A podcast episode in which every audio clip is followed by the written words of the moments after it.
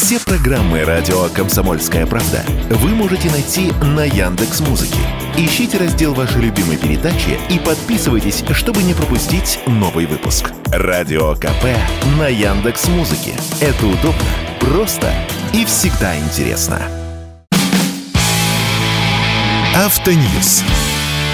Совместный проект радио КП. Издательского дома «За рулем».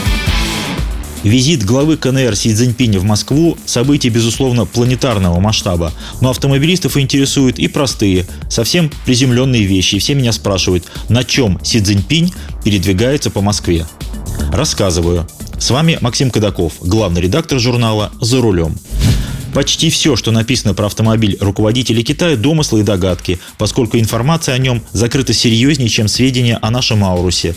Ведь если Аурус предназначен в том числе и для продажи всем желающим, то автомобиль Хунци N701 – это исключительно машина для высших чиновников Китая – Продавать N701 в частные руки не планируют по двум причинам. Первая – потому что не положено. А вторая – самим не хватает. А не хватает потому, что это штучная, стапельная и очень дорогая сборка, практически как в нашем институте НАМИ в случае с бронированными аурусами. Кстати, занимаются этим отдельные подразделения концерна ФАВ. Сколько будет сделано N701 именно в бронированном государственном исполнении, толком не знает никто. Опять же, как в случае с бронированными аурусами. Если верить самим китайцам, запланирована партия всего лишь из 50 машин, причем делать ее будут в течение 10 лет. Каждый год по 5 машин. Я в это, честно говоря, не верю. Кто-то ляпнул, другие тиражируют, потому что через 10 лет эта машина безнадежно устареет. Достаточно вспомнить, что дебют предыдущей главной машины, которая называлась Хунци N501, состоялась в 2018 году. Прошло 4 года, и вот, пожалуйста, новый главный автомобиль. Новые машины впервые показались на публике в начале июля 2022 года во время визита Си Цзиньпиня в Гонконг.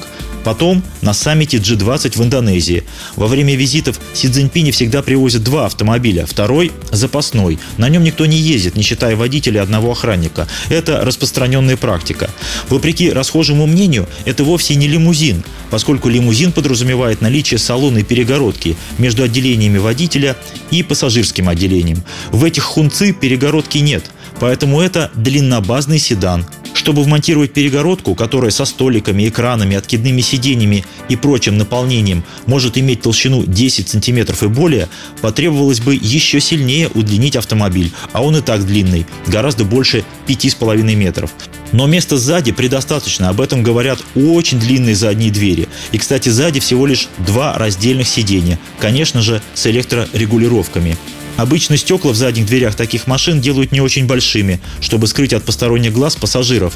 Но в Хунци N701 стекла непропорционально длинные, хотя рассмотреть что-то или кого-то через тонированное стекло практически невозможно. Автомобили бронированные, Уровень бронирования и способы бронирования – это самая закрытая информация об этой машине. Впрочем, это относится и к нашему Аурусу.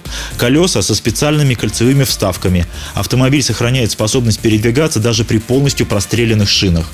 Внешне N701 чем-то напоминает Аурус, особенно сбоку и сзади. Я вам больше скажу, он и по некоторым решениям салона тоже напоминает Аурус, по некоторым деталям, что заметили даже китайские журналисты. Хотя обе эти машины, конечно же, чем-то напоминают автомобили Rolls-Royce. Развивающийся красный флажок на капоте в темное время подсвечиваются. К слову, хун ци в переводе с китайского означает «красное знамя», а два иероглифа на крышке багажника – это рукописный вариант слов «красное знамя». Хунци N701 создан на уже известной платформе L5. Возможно, поэтому инвестиции в проект составили довольно скромные 570 миллионов юаней. Это около 6 миллиардов рублей. Китайцы разрабатывают и новый мотор V12, хотя у них и прежде был 12-цилиндровый мотор, чем-то напоминающий моторы BMW. Поэтому на N701 могут ставить любой двигатель. Новый V12, старый V12, а также проверенные моторы V8 Turbo и даже гибрид с мотором V6.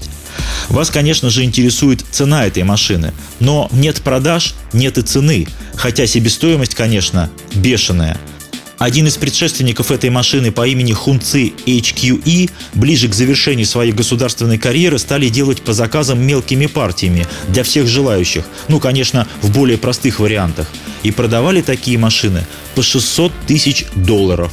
Новая машина явно не дешевле. С вами был Максим Кадаков, главный редактор журнала «За рулем». Не унывайте, еще поездим. Автоньюз. Совместный проект радио КП. Издательского дома «За рулем».